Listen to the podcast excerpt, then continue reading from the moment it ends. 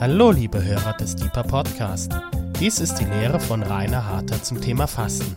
Wir wünschen viel Freude beim Hören und Gottes reichen Segen.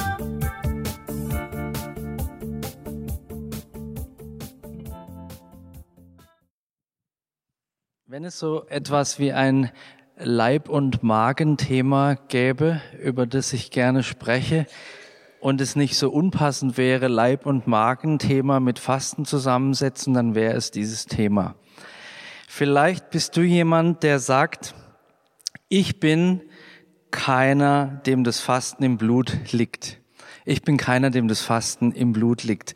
Und ich möchte gerne heute Abend gleich am Anfang dir diese Trumpfkarte nehmen und sagen, doch, dir und mir liegt das Fasten im Blut. Und wisst ihr warum?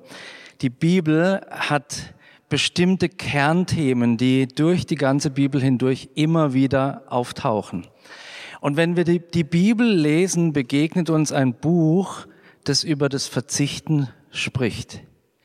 Ein Buch, wo es von vorne bis hinten um einen großen Verzicht oder um mehrere große Verzichtsmomente geht, in denen Gott gefastet hat, in denen Gott verzichtet hat, um der Liebe willen. Und jetzt sind die drei Worte gefallen oder der Zusammenhang zum ersten Mal heute Abend aufgetaucht, den ihr euch merken sollt.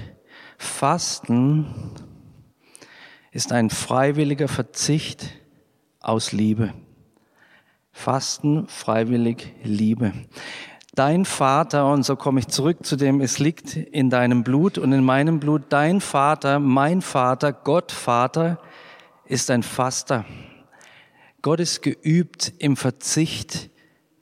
Er hat uns Menschen geschaffen als jemand, der verzichten kann, als Wesen, die verzichten können und die sogar auf Gott verzichten können. Gott hat uns völlig in die Freiheit entlassen. Er hat verzichtet darauf, Wesen zu haben, die alles tun, was er sagt, automatisch. Gott hat auf sein Recht verzichtet.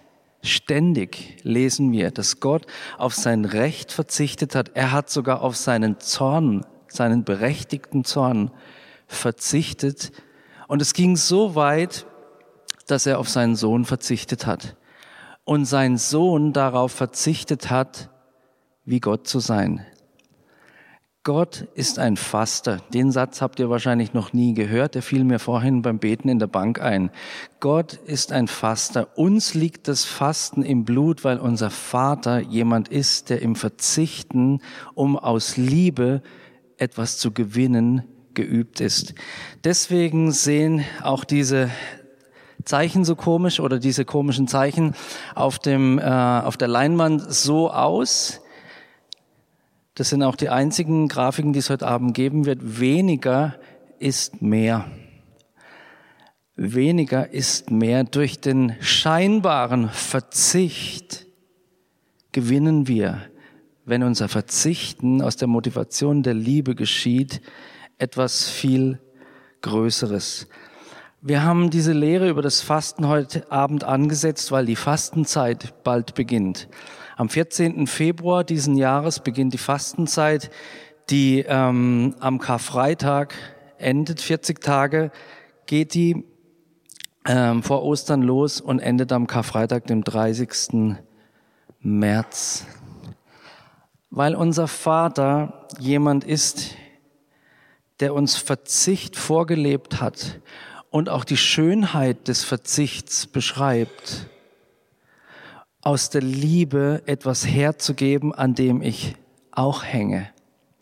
Weil er das getan hat und davon in der Bibel berichtet wird, von fast der ersten bis zur letzten Seite, möchten wir uns mit dem Fasten beschäftigen und möchten heute Abend als Gebetshausgemeinschaft formulieren, festhalten, beschreiben, warum wir fasten. Ich möchte euch einen kleinen Überblick in die Geschichte des Fastens geben, von dem die Bibel spricht.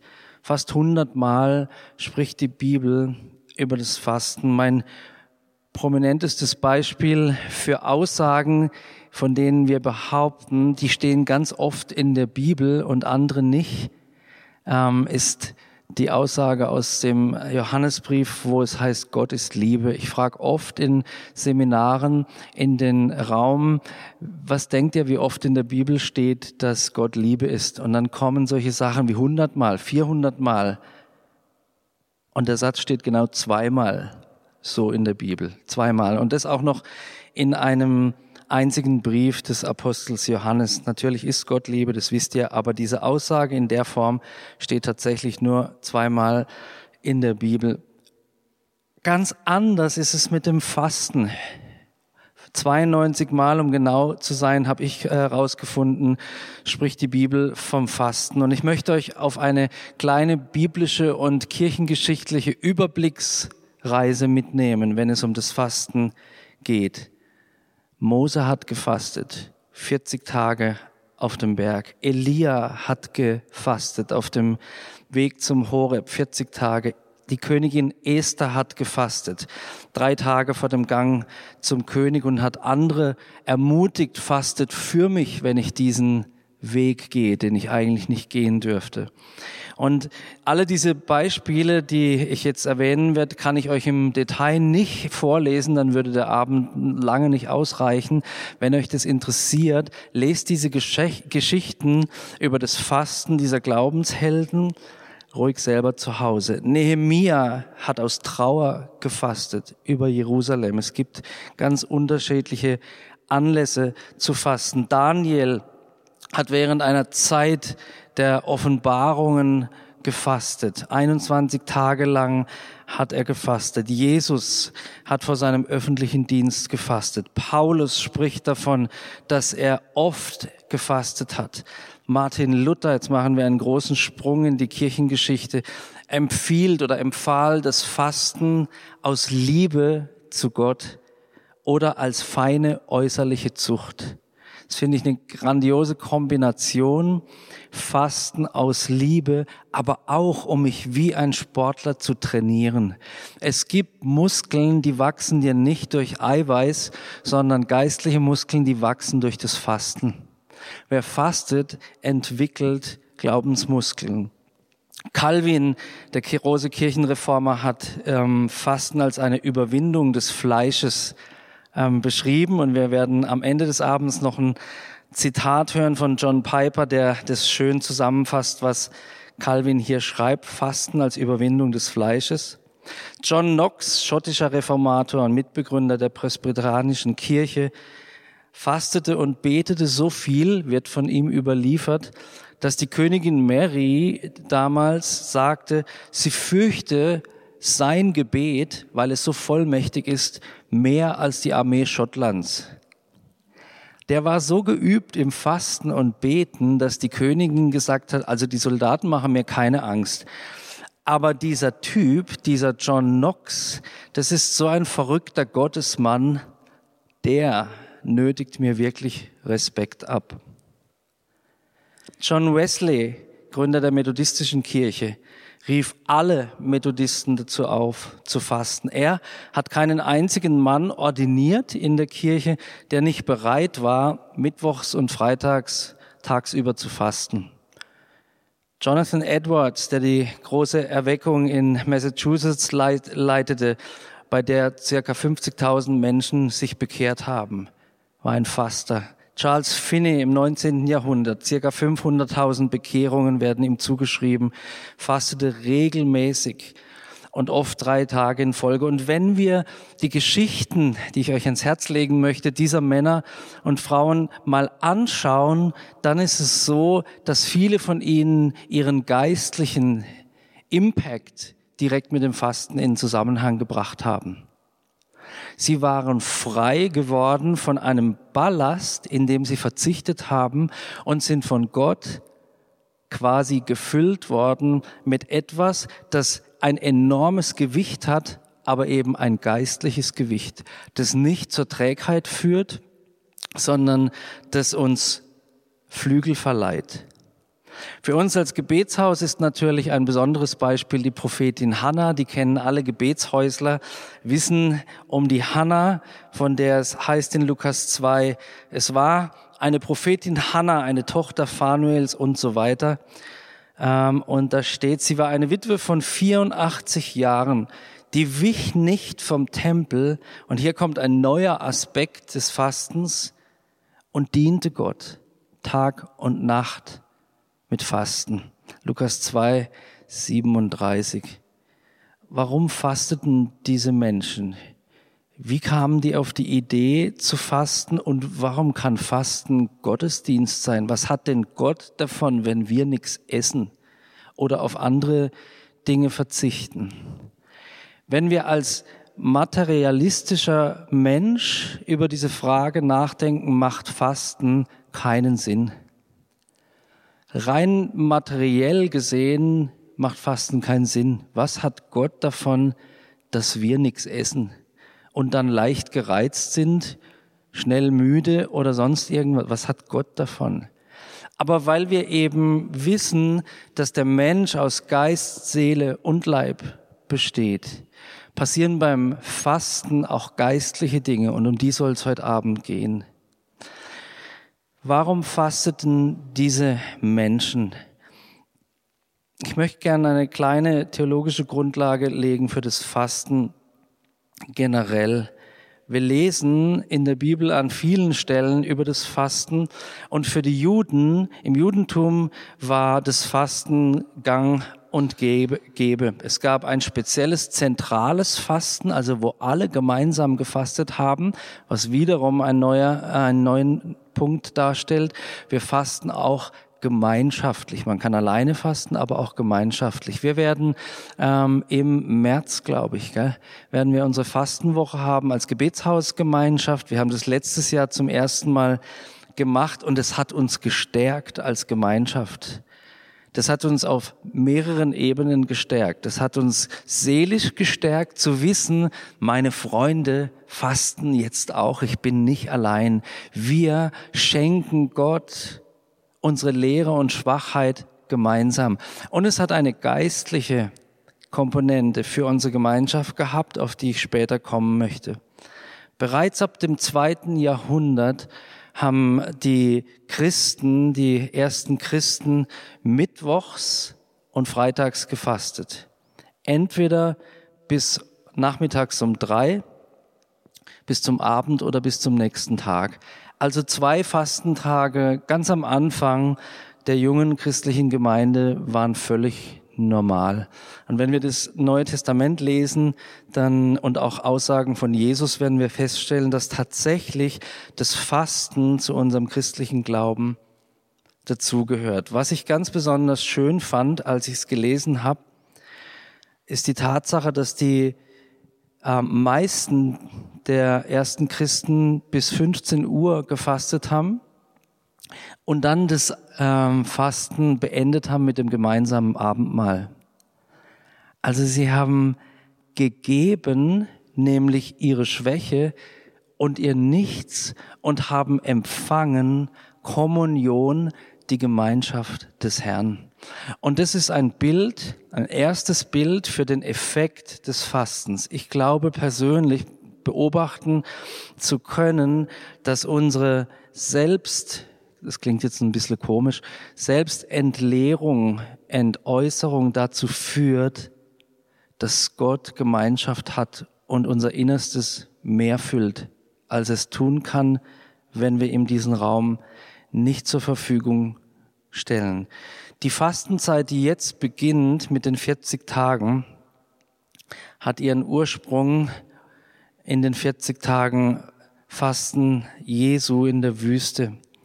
Und die gibt's bereits nachgewiesenermaßen schon im vierten Jahrhundert. In der Kirche war diese 40-tägige Fastenzeit, von der es übrigens zwei Stück gab, einmal eben vor Ostern und dann im Advent.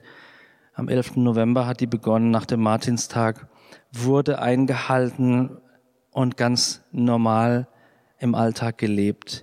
Und diese Leute haben auch gearbeitet. Die haben zum Teil körperlich hart gearbeitet und haben trotzdem gefastet. Das Fasten verband die Christen zu einer Gemeinschaft. Es war nicht ein privates, asketisches Werk, sondern eine Form und jetzt kommt ein zweiter Punkt des gemeinsamen Betens und Wachens.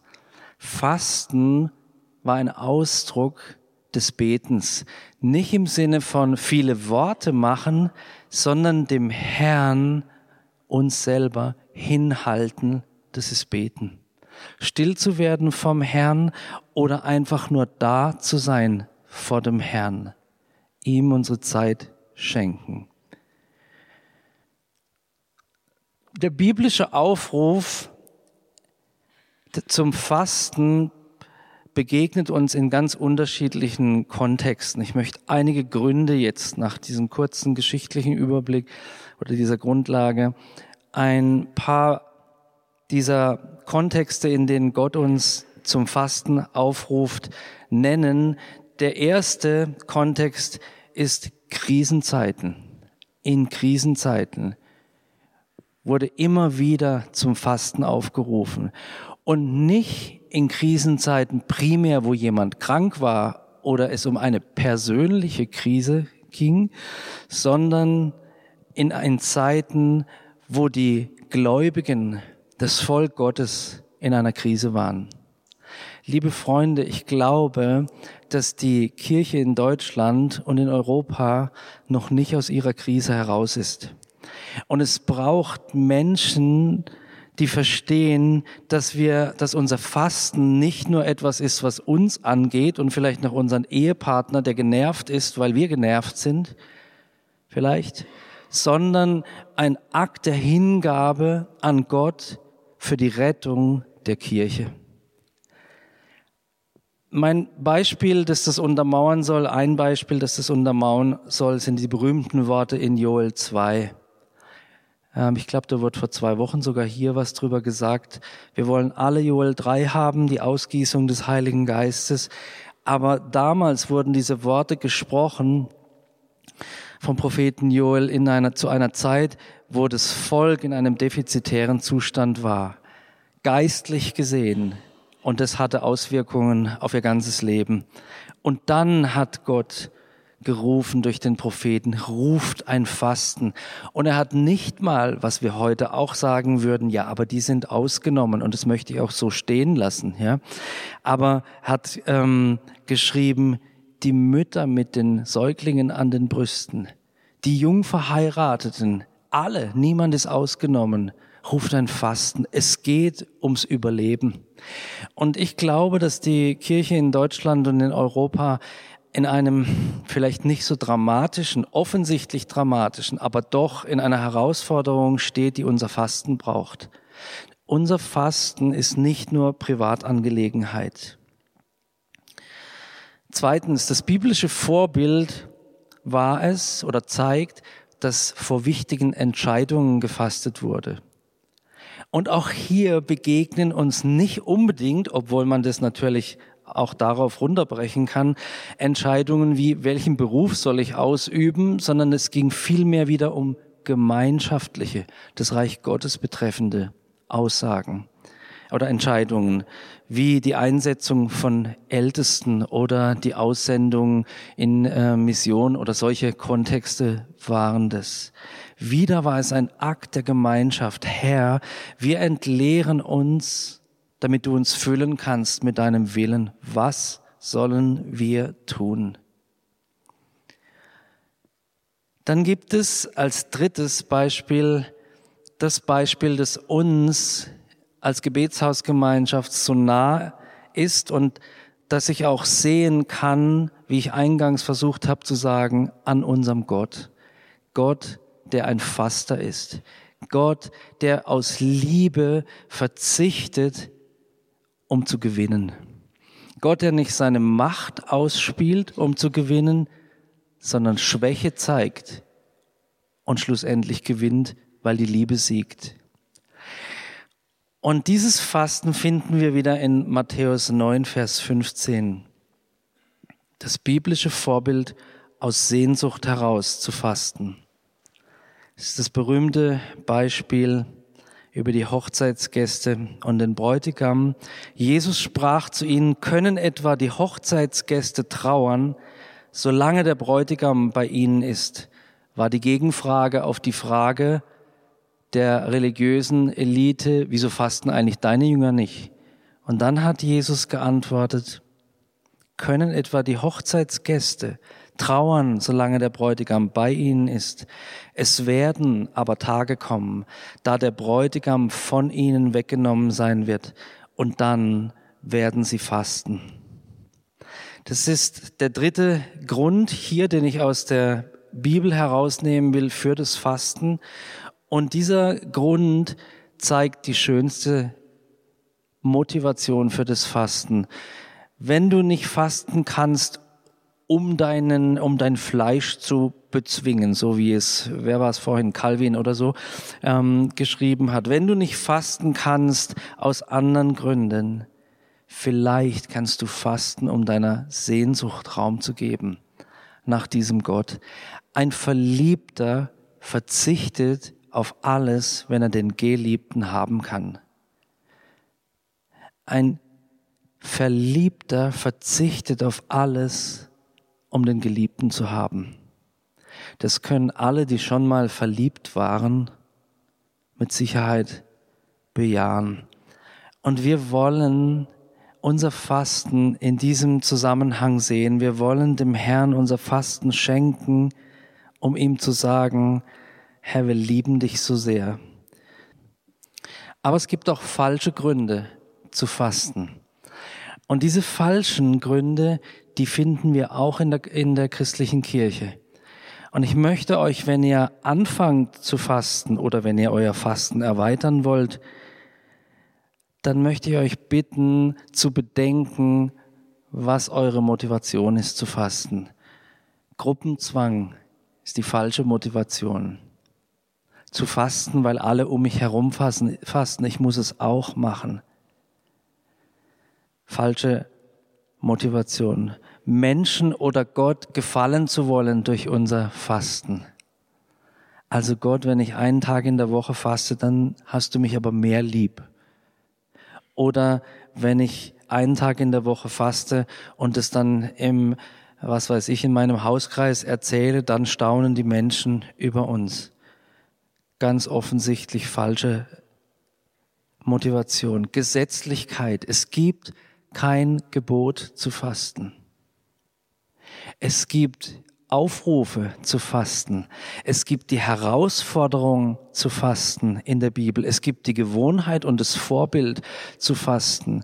Aber es gibt kein Gebot zu fasten. Jetzt möchte ich einen Kernsatz sagen. Das ist dann Nummer drei, glaube ich.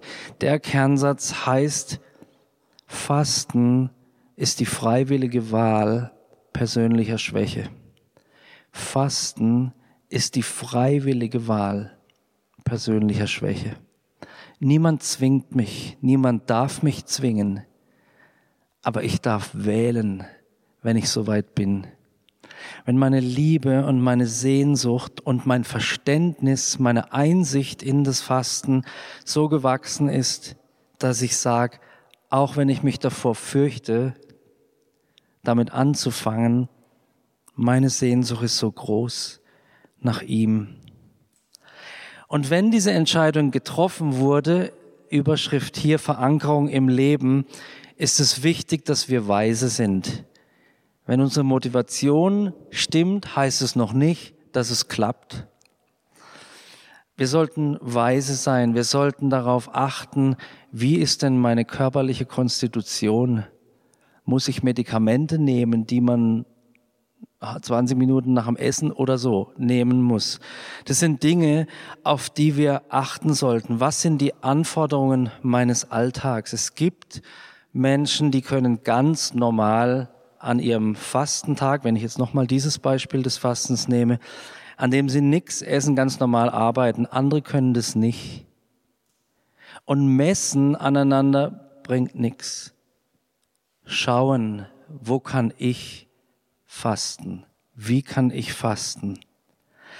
Und George sagt manchmal ähm, den Satz, mach nicht zu viel, aber das, was du tun, was du tun kannst, tu nicht zu viel, aber das, was du tun kannst, das tu auch.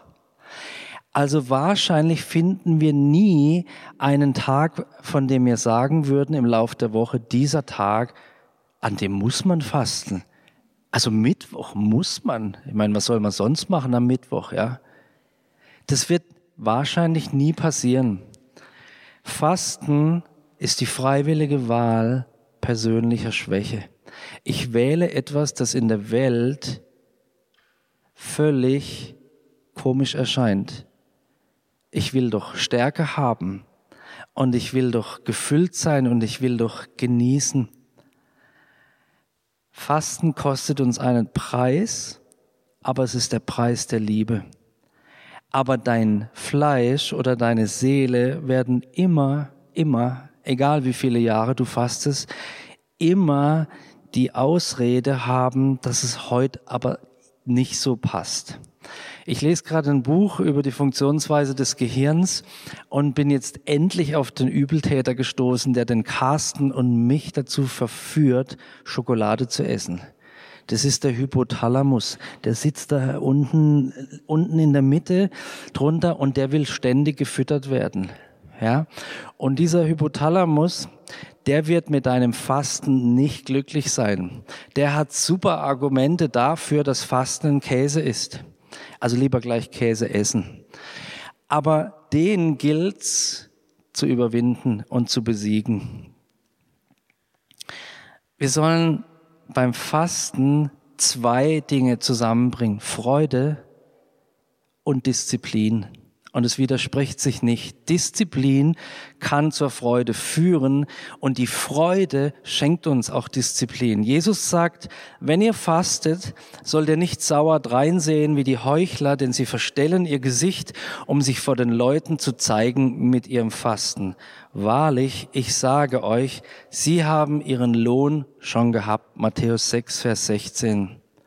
Also wie blöd kann man sein, Entschuldigung, wie blöd kann man sein zu fasten und dann am nächsten Tag den Kollegen oder wem auch immer, den Freunden zu erzählen, gestern, haha, habe ich mal wieder gefastet.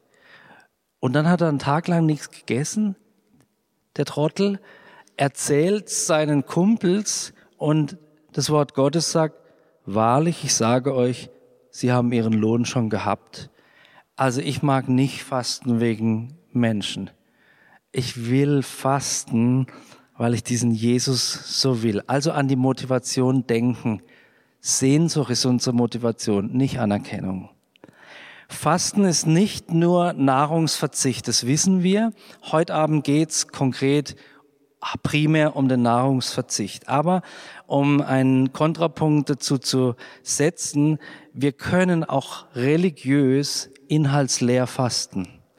Unser Fasten kann auch etwas sein, dass wir vielleicht mit der richtigen Motivation begonnen haben und aber irgendwann ist es zu einer toten Gewohnheit geworden, die wir nicht auf, die wir nicht aufgeben wollen oder nicht aufgeben dürfen, weil unser innerer Religionsinspektor zu uns sagt, also wenn du das aufhörst, dann bist du aber kein so gesalbter Christ mehr.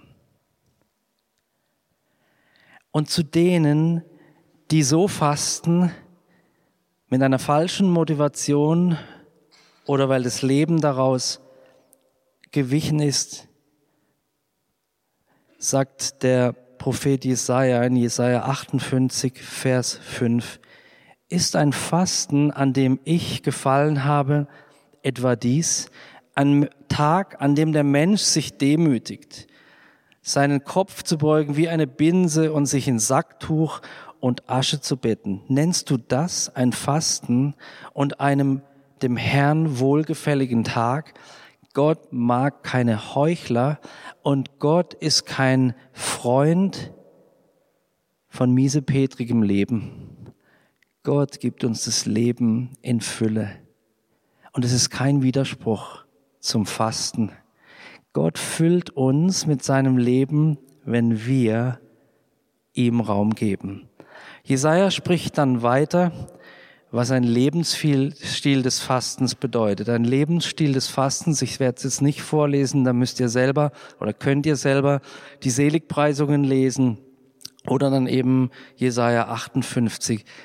Wir fasten nicht nur, indem wir Dinge nicht essen oder tun, wir fasten auch, indem wir Dinge tun. Wir verzichten auf einen Teil unseres Geldes und schenken das her. Wir verzichten auf einen Teil unserer Freizeit, indem wir für andere da sind. Wir geben unser Recht, wie unser Gott, immer wieder her. Wir verzichten. Und wer auf diese Art gelernt hat zu verzichten, der wird wahrscheinlich mit mir übereinstimmen, dass es ein Gewinn war. Wenn ich auf diese Art und Weise verzichtet habe, war es ein Gewinn in meinem Leben. Lebensstil des Fastens. Ich möchte noch mal ähm, auf einen ganz wichtigen Punkt gegen Ende zu sprechen kommen. Das ist der Lohn des Fastens. Also ich möchte euch ja gerne locken zu fasten. Ich möchte mich selber locken zu fasten. Und mein, das Ergebnis meiner Recherche und meiner persönlichen Erfahrung und Beobachtung über die Auswirkungen des Fastens, die möchte ich euch gerne zusammenfassen. Ich habe aufgeschrieben, Gott ermutigt er uns zu fasten. Gott ermutigt uns zu fasten, weil er weiß, dass der Lohn des Fastens die Schwierigkeiten des Fastens bei weitem übersteigt. Fasten beschränkt zwar unser physisches Vergnügen, erweitert aber unseren geistlichen Genuss. Vielleicht Worte, die man nicht so oft hört in der Kirche, aber ich will es nochmal sagen. Fasten beschränkt zwar unser physisches Vergnügen, unserem Hypothalamus, unserem Magen macht Fasten keinen Spaß. Aber unser geistlicher Genuss an Gott wird vergrößert. Die größte Freude beim Fasten kommt durch die Freude an der Person Jesu. Der größte Lohn des Fastens, möchte ich vorn anstellen, ist er selbst. Fasten ist eine Art Tausch. Und Tausch ist etwas anderes, wie ich tue etwas, um ähm, zu bezahlen. Tauschen heißt, ich gehe auf das Angebot, in unserem Fall, ich gehe auf das Angebot eines anderen ein. Und alles, was ich geben kann oder soll, wenn ich es haben will, ist nur meine Aufmerksamkeit, mein Nichts. Alles, was mein Gegenangebot auf Gottes Verheißungen ist, ist zu sagen, ich verzichte, um zu gewinnen. Ich habe nichts zu geben. Ich entleere mich sogar vor dir. Und es ist der Tausch, den Gott immer und immer wieder mit den Menschen eingeht. Du kannst mir nichts bringen und es ist gut so. Ich beschenke dich aus Gnade. Wenn wir fasten, stimmen wir darüber mit Gott überein, dass wir nichts zu geben haben. Wir sind leer im wahrsten Sinne des Wortes und Gott füllt unseren Geist.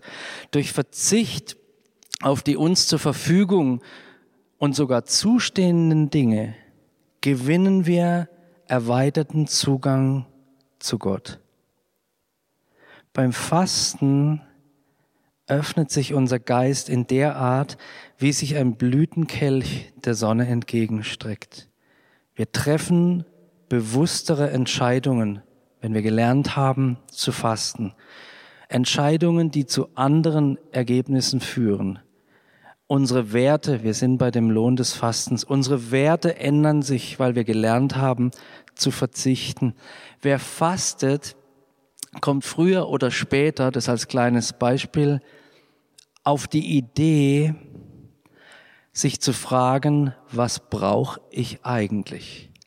Brauche ich dieses Auto? Brauche ich dieses Geld? Brauche ich diese Markenhose oder was auch immer suchst du aus? Und wo kommt es eigentlich her?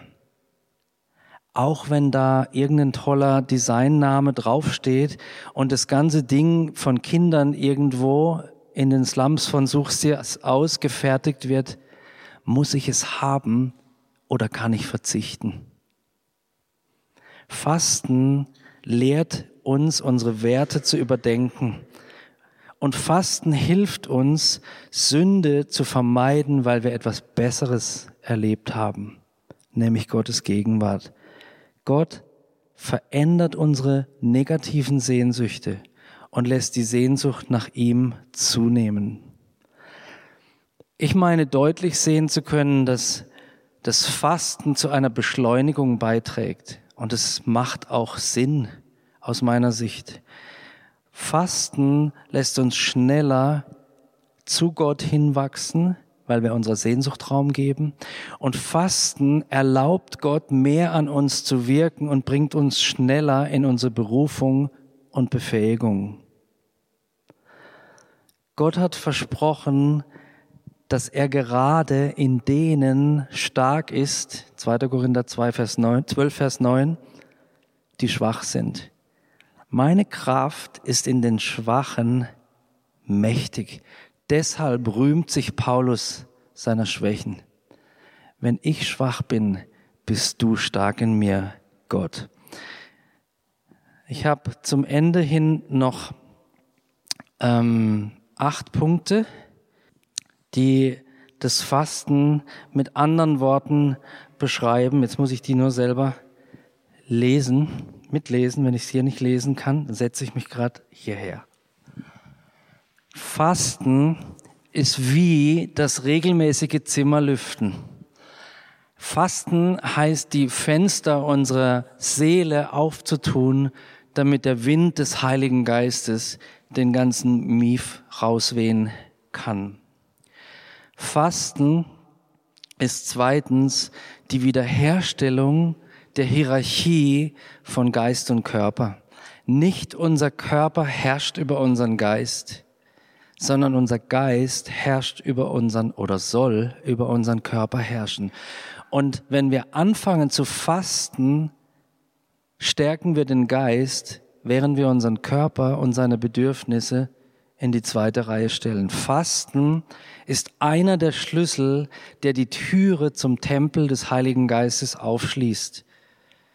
Ich lese es nochmal und erkläre es. Fasten ist einer der Schlüssel, der die Türe zum Tempel des Heiligen Geistes aufschließt. Und ihr wisst, dieser Tempel sind wir. Der Tempel des Heiligen Geistes sind wir.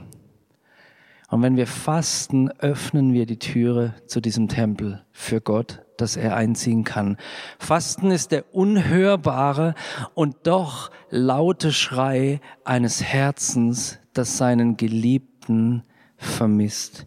Jeder von uns hört auf den Schrei seiner Geliebten. Also jetzt gebe ich euch ein persönliches Beispiel, das natürlich hinkt, aber ähm, ein Stück weit offenbare ich euch damit auch die Liebe zu meiner Katze. Wenn ich von der Arbeit nach Hause komme, sitzt diese Katze im Flur und die leidet Hungerqualen. Scheinbar. Und die schreit mich an und schreit mich an und schreit mich an. Man könnte meinen, ich war zwei Wochen weg. Und dann erbarme ich mich über die Katze aus Liebe zu diesem Tier. Jetzt die Katze ist ein bisschen schlauer als Menschen, weil wenn meine Frau dann von der Arbeit heimkommt, da hat die Katze schon wieder vergessen, dass sie gefüttert wurde und dann leidet sie wieder schrecklich. Und die Johanna, wenn sie nicht fragen würde, hast du die Katze schon gefüttert, dann wird sie sich über das arme Tier erbarmen. Wie viel mehr unser Gott, wenn wir zu ihm schreien, wir sehnen uns so nach der geistlichen Nahrung, die du alleine geben kannst. Freiwillige Wahl persönlicher Schwäche, das habe ich gesagt vorhin schon. Dann der nächste Punkt, Fasten ist die Abkehr vom Ich und die Heimkehr, die Hinkehr zum Du.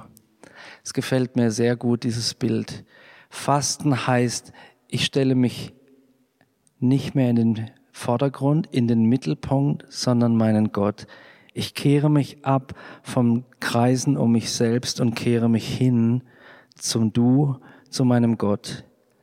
Fasten lässt das Gefäß meines Inneren tiefer werden.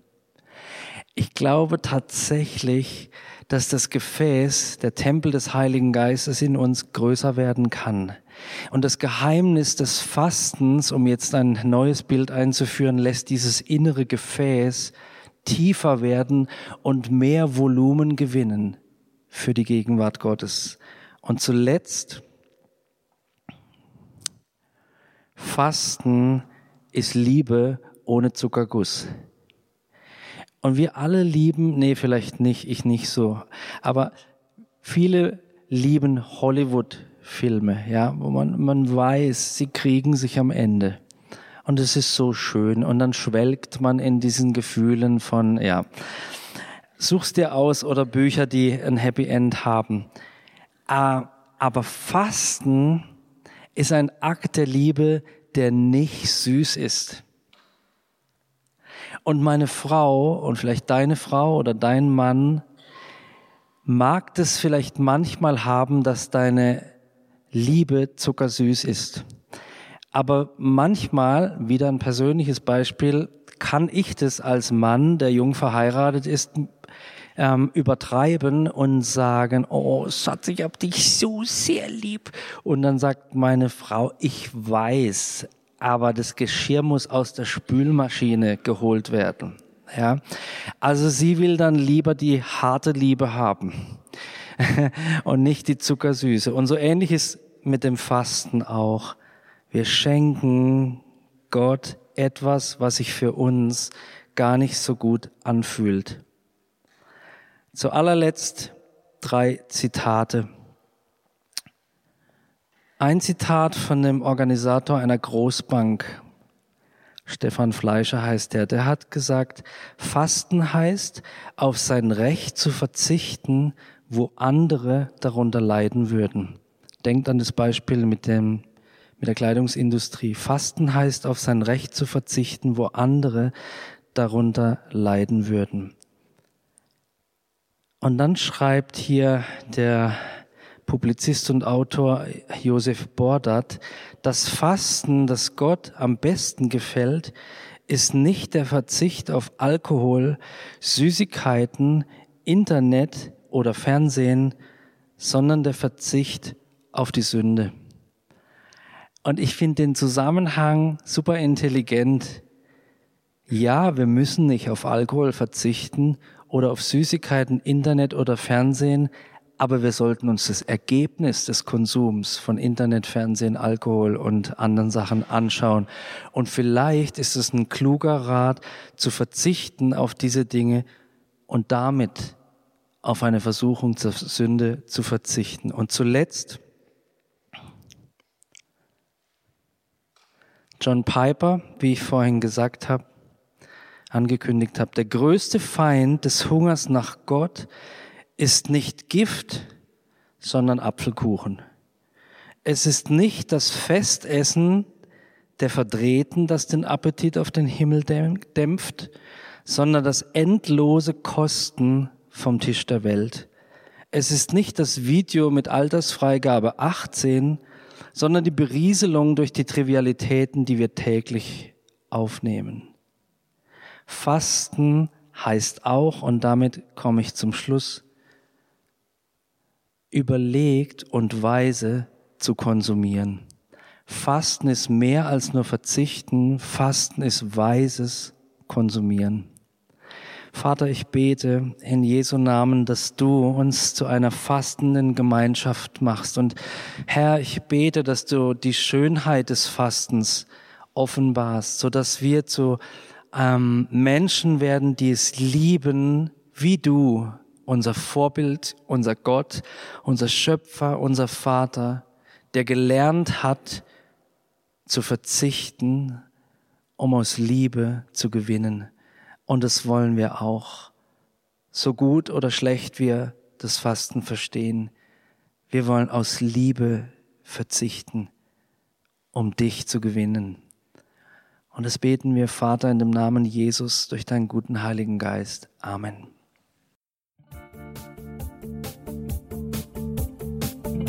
Liebe Hörer, wenn Sie noch weitere Abende aus unserer Deeper-Serie mit- und nacherleben möchten, besuchen Sie uns einfach auf unserer Webseite www.gebetshaus-freiburg.de.